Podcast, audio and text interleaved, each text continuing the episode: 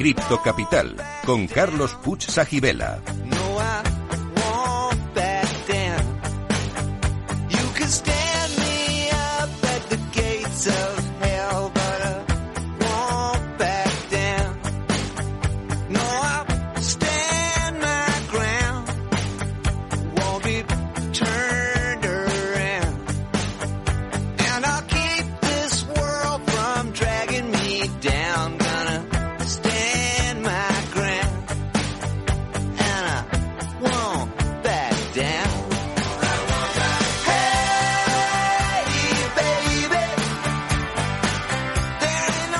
Bueno, pues amigos cripto capitaleros, tenemos con nosotros a Gloria Hernández Aler, que es cofundadora de FinReg 360, firma especializada en regulación financiera, abogada en derecho financiero y especialista en fintech y en criptoactivos.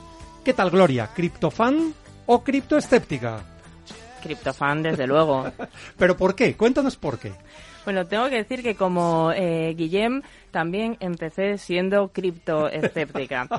Y, pues hay dos conversos aquí, ¿eh? Somos conversos eh, totales. En mi caso, además, la voy a nombrar especialmente debido a una asociada que trabaja en FinRec más joven, claro, eh, Mariona Pericas, que me empezó a hablar de Bitcoin y de criptoactivos y demás, y yo le decía, pero eso no es ni activo financiero ni es nada. Pero me fue metiendo poco a poco y me lo fui estudiando, y es que yo creo que me ha pasado como a Guillem, cuando te lo estudias, empiezas a conocer y empiezas a quitarle eh, todos los peros ¿no? que se le suelen poner y, ah, y, un poco la mala prensa que tiene, te das cuenta que es un activo como cualquier otro. Y, y oye, en la vida hay que ir incorporando las novedades. No, está claro, hay que tener la mente abierta, ¿verdad? Que eso nos, da más posibilidades. Mira, Gloria, en una entrevista reciente has afirmado que tras la quiebra de FTX, que por cierto tenemos ahora también noticias de Génesis y demás, o sea que hay, hay, más, hay más eventos de este tipo, es crucial que la gran banca entre en el mundo cripto. Explícanos, ¿por qué? ¿Por qué crees esto? Bueno, pues porque eh, todo eh, el negocio de los criptoactivos ha surgido eh, sin regulación. Lo decía una de mis primeras intervenciones aquí hoy, ha sido decir, la regulación va siempre detrás de la realidad. Bueno, pues esto es una realidad que los exchanges, los custodios, todos los que a día de hoy están operando en el mundo cripto, lo han hecho sin contar con una regulación. Recordemos que un banco, una sociedad de valores, pues tiene una regulación muy, muy, muy rigurosa que recae sobre ellos, que te dicen donde tienes que tener el dinero de tus clientes, que lo tienes que tener segregado, eh, los recursos propios que tienes que tener, el capital social, los requisitos de honorabilidad que tienen que tener tus consejeros, tus directivos. Sin embargo, eh, esta gente que ha montado eh, los negocios cripto no tienen nada de esta regulación. Entonces, pues hay como todo, gente más seria y gente menos seria. Habría que ver cómo serían el resto del mundo financiero si no hubiera esta regulación. O sea, la regulación se cumple porque sí o sí hay que cumplirla. Entonces, todas estas empresas, eh, poco a poco, lo que han ido haciendo los serios y los buenos y los grandes, los que han ido ganando en el mercado, es eh, ir pareciéndose lo más posible a las entidades financieras, dotándose de esta normativa de control interno. Pero lo cierto es que han nacido sin ella. Entonces, pues bueno, oye, si alguien el dinero de los clientes se lo quiere gastar en un chalet, pues me temo que sin regulación podría ser posible, como se ha visto ah, en, algún, caso. Mm. Entonces, eh, el que un banco que en cambio cuenta con una normativa y es sólido, que no va a desaparecer en principio de un día a otro, pueda ofrecer ciertos eh, servicios relacionados con los criptoactivos, no digo necesariamente eh, tener que, eh, que, promocionarlos, pero sí ofrecer la posibilidad a quien quiera comprarlos, ¿no? De ponerlos a su disposición y custodiarlos con seguridad. A mí me parece que esto ganaríamos en seguridad, pues todos, todos los ciudadanos. Y porque creo que hay personas que querrían comprar estos activos y que a día de hoy tienen un gap digital que en muchas ocasiones les cuesta, ¿no? acceder a un exchange, aunque realmente mm, cada vez es, más fácil, ¿no? Entonces sí que creo eh, que, se mejoraría la, mm, eh, seguridad jurídica eh, teniendo a estos actores ofreciendo la posibilidad de, de, que se compren criptoactivos también a través suyo. Lo que pasa es que con lo que estás diciendo, el primer banco o los primeros bancos que hagan eso van a tener grandes ventajas. Es decir, ¿hay algún banco que ya esté pensando en ofrecer eh, la posibilidad de tener criptoactivos a sus clientes? Bueno, yo creo que lo están pensando, creo que casi todos están esperando fundamentalmente a la regulación y a la aprobación de, de, MICA, ¿no? Eh, bueno, el BBVA, sabéis que desde eh, eh, Suiza lo, está ofreciendo ya y han manifestado que, bueno, que en el momento en que la regulación sea más clara, también lo extenderán otras jurisdicciones de la Unión Europea. Lo mismo ha dicho Santander. Bueno, creo que casi todos los bancos. todos esperando, ¿no? Claro, lo que pasa es que les pasa lo contrario que las empresas cripto, que ellos tienen demasiada regulación. Bueno, no sé si demasiada, pero tienen una cantidad de regulación ingente y, y para acometer este nuevo negocio necesitan entender cuál cuáles van a ser sus consecuencias y hacerlo con cierta seguridad jurídica. Y hasta que no haya normativa, pues eh, no, no quieren, digamos, arriesgarse. Hoy una duda que tengo yo y seguramente algunas personas de la audiencia es, ¿la regulación realmente protege a los usuarios, a los clientes? Porque también vemos escándalos financieros en el mundo regulado y bueno, pues ha habido personas que han confiado en bancos tipo Banco Popular y han acabado fatal. Entonces, eh, ¿qué opinas sobre realmente la regulación es buena, es necesaria, es mala, es excesiva, es escasa? ¿Qué, no, se puede hablar sobre esto? Claro, es, es, es, absolutamente necesaria. Aún habiendo regulación, ocurren estas cosas, ¿no? Precisamente es uno de los, de los temas por los que yo defiendo en muchas ocasiones al mundo cripto, ¿no? Porque eh, dicen, bueno, es que fíjate lo que ha pasado con FTX y lo que está pasando. Digo, sí, bueno, pero también hay casos de, eh, de, de, escándalos financieros y ahí realmente sí que ha habido que tergiversar más porque ha, ha habido que soslayar mucha regulación, mientras que en el otro caso es que no no había eh, regulación. Imagínate que a ti te, que pudieras eh, gestionarlo como quisieras. Pues bueno, o sea, que no lo han hecho tan mal para, eh, para no tener regulación. Entonces, es absolutamente, es absolutamente necesaria la, la regulación.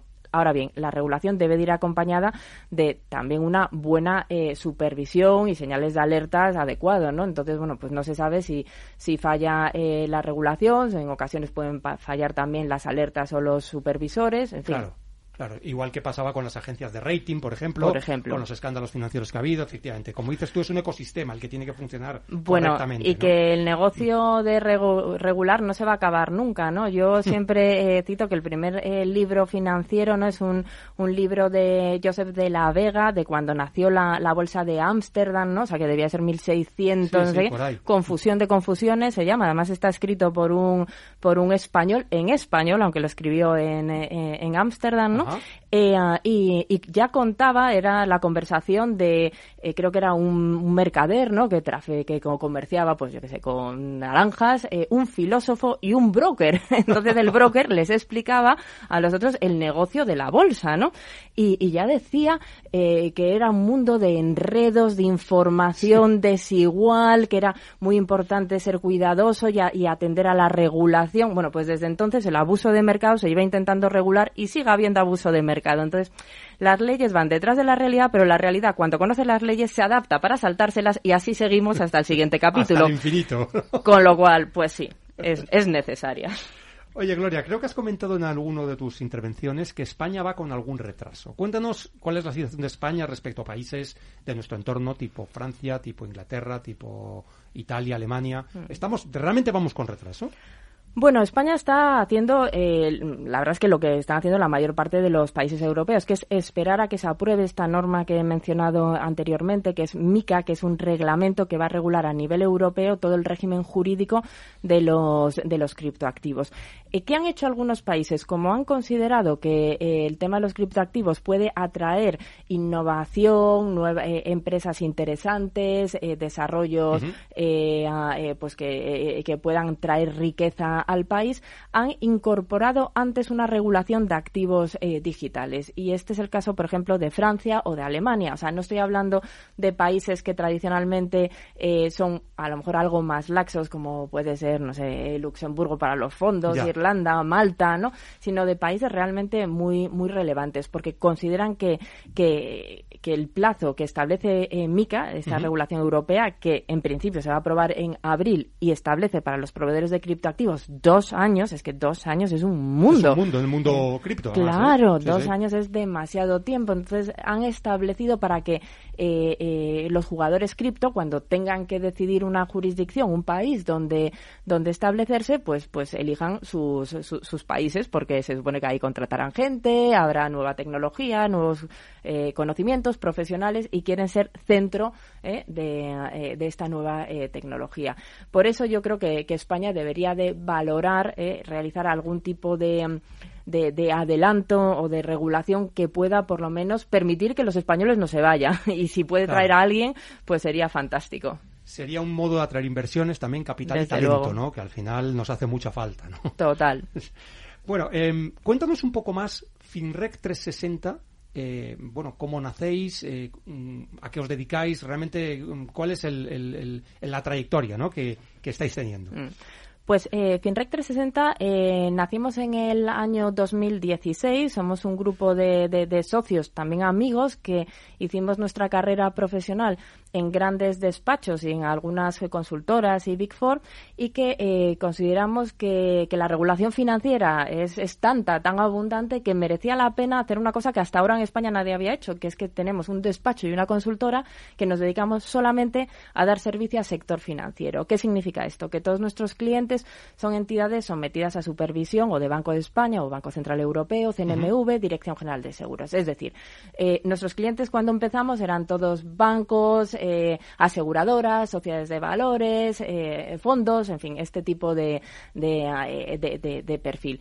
Cuando empezó el mundo cripto, porque nosotros también nos dedicamos a quien no es regulado pero quiere tener una licencia y ahora, por ejemplo, registrarse con el Banco de España para ser eh, exchange o, custodio o wallet, eh, nos empezamos a posicionar en el mundo cripto. Y ahora tenemos ya un equipo ¿no? de... Mm, eh, eh, de abogados y consultores especializados en el mundo cripto que lo que estamos acompañando son a todos estos actores que se tienen que ir aproximando a, a la regulación financiera, ¿no? Les, les, ayudamos y les asesoramos en esa transición, a adaptarse a MICA, a, obtener el registro en el Banco de España, a organizar sus compañías para que poder estar más cerca de los supervisores y, ah, y bueno, somos ya, pues empezamos eh, dos o tres personas, tres personas hace en el 2016 y yo ya somos más de 50 eh, profesionales solo dedicados a, a esto. Lo cual os convierte, yo creo, que en el despacho en España eh, con el mayor equipo especializado en estos temas, realmente, ¿no? O sea, esto, esto es así, pero más que incluso los grandes despachos de los que algunos procedéis, ¿no? Algunos de los socios. Claro, es, esto, eh, pues mira, eh, Carlos, es que hace, es una parte que explicamos en los en nuestro pitch comercial. Decimos, oye, nosotros, pues comparado con un KPMG, un Deloitte, somos muchísimo más pequeños, evidentemente, pero en lo que hacemos tenemos más gente, más socios y más especialistas que, que ellos. Eh, el caso es que sería como un gran despacho, pero nosotros no tenemos, eh, o una Big Four, no tenemos eh, mercantil y laboral. Nosotros tenemos criptoactivos, tenemos un equipo de criptoactivos diferenciado del equipo del Pilot Regime Instrumentos Financieros en Blockchain. O sea, para que os fijéis, desde, luego tenemos otro de banca mayorista, otro de gestión de activos. O sea, dentro del mundo financiero, a, su vez, tenemos muchas, nuestros departamentos, ¿no? Son las subespecialidades. Entonces, sí, sí, o sea, la verdad es que hemos tenido mucho éxito y yo espero que siga la, regulación y por eso siempre diré que es buena. Eh, está fantástico lo que nos estás contando. Oye, ¿estáis utilizando internamente también la blockchain para innovar? Es decir, como nos ha contado antes Guillem, que ellos, bueno, la certificación de las titulaciones, de la formación, también está en la mm. blockchain. Pues estamos, ¿Vosotros qué estáis haciendo ahí? Pues estamos viendo distintos eh, eh, casos de uso, pero tengo que decir que no todos los socios son crypto believers. ¿eh? Aquí todavía tenemos... Ah, sí, o sea que todavía hay debate ahí interno. Bueno, como siempre, siempre, el debate siempre, siempre... Poco a poco acabarán ganando. Yo creo que sí. Entonces, bueno, tenemos una, una, una idea que Guillem ya luego te, te comentaré, pero a lo mejor hasta nos podéis nos podéis eh, eh, ayudar. Yo encantado, ya lo sabes. ¿eh? Bueno, esto, todos los temas del blockchain, las ideas que tengáis, yo creo que también favorecen la inclusión financiera, ¿no? Realmente en España mm, es una sociedad muy bancarizada, pero hay otras sociedades en el mundo donde realmente no hay bancarización. ¿Cómo creéis que todo esto puede mm, solucionar ¿no? problemas de las personas para poder realmente disponer de sus activos, para poder desarrollarse económicamente, profesionalmente. ¿Crees que esto realmente está sucediendo? O... Bueno, eh, totalmente, no sé la impresión de Guillem, pero nosotros tenemos eh, clientes que están eh, trabajando en entidades de dinero electrónico y demás de origen latinoamericano, porque en determinados países, pues enviar dinero de su moneda de, curso legal es mm, prácticamente imposible y la alternativa, o sea, no es como aquí que, consideras que, que, bueno, que compras un criptoactivo un poco con una finalidad inversora, ¿no? Sino que allí es absolutamente absolutamente necesario porque hablas que esto fluctúa mucho, pero más fluctúa en ocasiones su propia moneda local. Claro, quien hace esto normalmente es que no tiene moneda local o no es una moneda, digamos, seria, ¿no? Y, pero claro, eh, que son, por desgracia, eh, muchos países. Entonces, bueno, en, en Latinoamérica, que, que, es la región que un poco por el tema culturalmente más podemos ofrecer servicios, tenemos varios clientes que están viendo cómo montar estructuras en España para facilitar ¿no? las transferencias de, de fondos en criptoactivos para, todo, para muchísimos países de, de Latinoamérica. ¿no? Otras regiones que seguro que se utiliza también, pero culturalmente no trabajamos tanto con ellos, como puede ser África o India, ¿no? pero en Latinoamérica América, sin ninguna duda. O sea, es, es absolutamente necesario para, para, para, para la economía diaria, digamos. Desde luego, eh, porque vuestra base principal de actividad entiendo que es España, pero también tenéis una vertiente internacional o planeáis expandiros, pues por ejemplo, a países de Latinoamérica. ¿Cómo lo tenéis pensado esto? Bueno, realmente eh, empezamos a hacer una cosa muy interesante, que es un, un despacho eh, europeo, porque mm, resulta que la regulación financiera antes eran directivas, donde cada estado tenía que incorporarlas y demás, pero desde hace unos años, y por ejemplo en materia de criptoactivos, son reglamentos. ¿Qué significa el reglamento? Que es que es, se aplica igual en todos los países de la, de, la, de la Unión Europea. Entonces, ¿esto a qué te lleva? Te lleva a que hablando inglés y, y sabiendo, siendo los que mejor sabemos los reglamentos, pues tú puedes asesorar en criptoactivos a un exchange, sea español, sea francés o sea, eh, eh, yo que sé, portugués, te, te, da igual. Entonces, tenemos una, un primer ámbito que cada vez tenemos más ayudar a, a diseñar estrategias europeas de regulación y después eh, eh, nuestra tendencia nacional es Latinoamérica. Pero día de hoy, como somos una empresa eh, moderna, eh, reciente, perdón, aparte de moderna, desde luego, eh, nuestro foco está más en ayudar a empresas españolas que quieren hacer cosas en Latinoamérica, pero centrándonos por ahora en, España. Creemos que, el salto internacional, bueno, va a ser importante, pero por ahora preferimos asentar lo que tenemos en, España. y en Europa, claro, No es poco porque es España y toda Europa. Y toda Europa, efectivamente. Es que esto es, la, es, una, es una cosa que poca gente se está dando cuenta, pero es que ya va a haber muy poca capacidad de maniobra en todos los, eh, los países, sino que la regulación va a ser exactamente igual para, para todos. Desde el punto de vista de regulación, me imagino que también tendréis consultas de personas que quieren hacer estrategias de optimización fiscal. ¿Esto también os ocupáis de ello? Desde el punto de vista de los criptoactivos, cómo gestionarlos, cómo tributar, etcétera. ¿También os ocupáis de este tipo de temas? Tenemos un equipo de, de, fiscalidad también, eh, a que a su vez tiene un equipo de especialistas en criptoactivos. Y es, eh, es alucinante la cantidad de consultas que están teniendo últimamente, además con todo el lío ¿no? de cuando entra en vigor lo de la obligación de, de declarar la tenencia, porque las ganancias han tenido que declarar ya desde siempre, vamos, pero eh, ah, sí, sí, también nos, eh, podemos asesorar en los aspectos fiscales relativos a criptoactivos. Genial, Gloria. Pues eh, digamos, para, para, resumir todo lo que nos has contado, que es interesantísimo, ¿qué consejo darías a nuestra audiencia desde el punto de vista de lo que tú conoces mejor, ¿no? que es la regulación, los criptoactivos, etcétera? ¿Qué consejo darías a nuestra audiencia que se quiera acercar a este mundo y a lo mejor tiene miedo, tiene incertidumbre, a lo mejor eh, está esperando a que su banco de toda la vida pues le hable de estos temas y se los permita eh, poder mm, utilizar eh, criptoactivos, por ejemplo? ¿Qué es lo que bueno, pues a la fecha, yo lo primero es eh, formarse, ¿no? Guillem lo, lo ha hablado, primero, eh, y, y, esto es bueno, hay mucha información en la, hay muchas academies, la vuestra, pero hay muchas. Entonces yo creo que más o menos identificar una un poco seria o que esté bien con contenidos y, leer algo es, relevante. Hasta la fecha, bueno, si no se quiere esperar a, eh, a que, porque ahora eh, parece que no, que desde enero parece que todo va subiendo un poco, pero también es buen momento si alguien quiere invertir, ¿no? Que todavía que no está alto, pues, pues poder hacerlo. Eh, eh, si no que se quiere esperar a los, a los bancos, eh, yo sí que recomendaría a la fecha que eligieran a algún exchange que esté registrado con el Banco de, España, que es verdad a día de hoy, que es verdad que esto no es una licencia, pero sí son jugadores que a efectos de prevención del blanqueo de capitales han pasado ese filtro, que es el único que existe a la, a la fecha. Pero bueno, ya puestos a, hacer, a comprar con alguien, yo sí que lo haría con alguno de los exchanges que están a día de hoy registrados con, con Banco de España. Entonces, pues a día de hoy, pues formación para entender el activo, que esto es necesario también en cualquier activo financiero, porque muchas veces se compran cosas sin saber lo que, lo que se está comprando. Y hablo de activos financieros tradicionales, es el primer punto. Y el segundo, en la medida de lo posible, pues con alguien que tenga algún tipo de registro, que a día de hoy es el de Banco de España.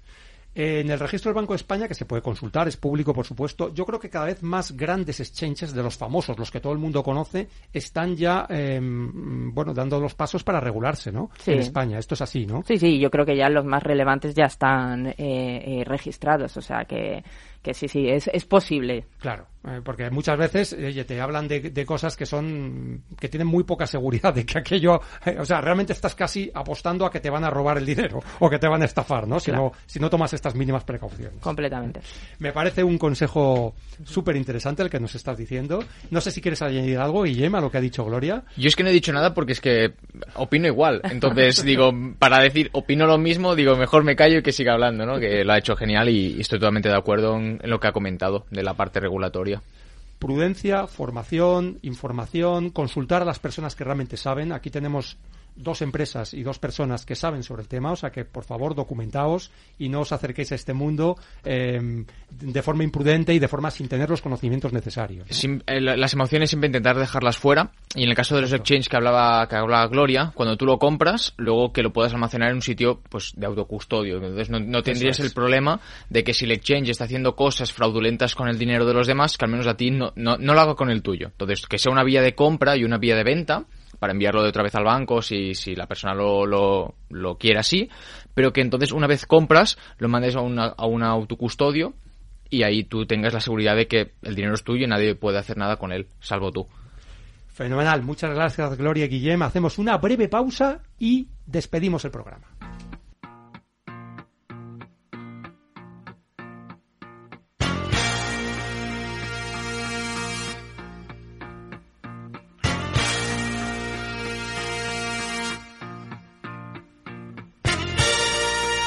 Pues, criptocapitaleros, vamos a resolver el criptoenigma.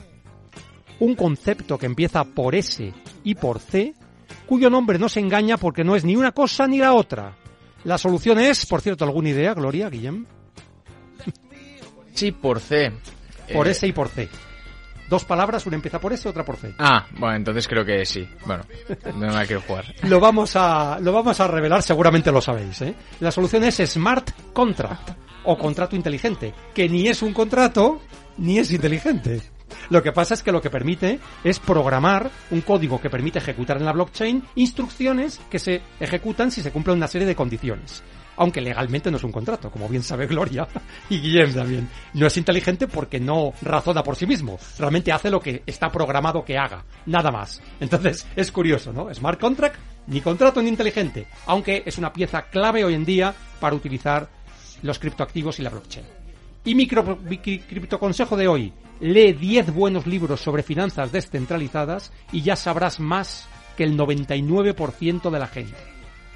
Muchas gracias a todos los invitados. Ha sido un programa apasionante. Nos vemos el próximo lunes a las 3 de la tarde. Sed felices, criptocapitaleros.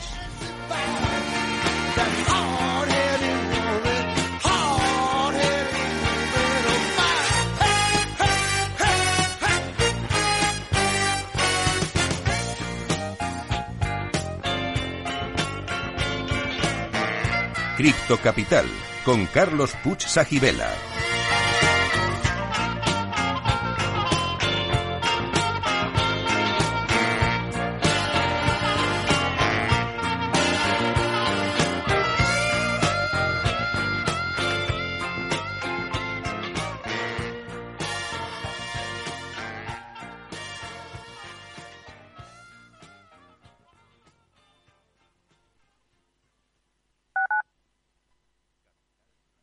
Capital Radio 103.2.